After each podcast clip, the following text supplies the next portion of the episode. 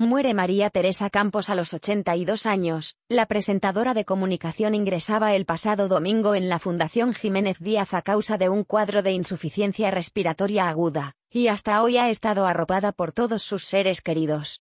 Clavijo decanta el debate en favor de los helicópteros, mientras el presidente autonómico se alinea con los técnicos a la hora de reclamar los helicópteros. La titular del Cabildo de Tenerife, Rosa Dávila, optó antes por contar, a su vez, con una unidad de hidroaviones.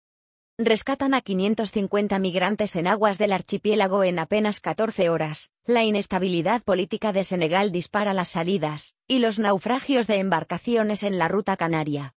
Detectan tres ejemplares de mosquito tigre en un invernadero de Tenerife. Las islas están monitorizadas para la detección de este tipo de mosquitos desde 2013 mediante la instalación de trampas específicas.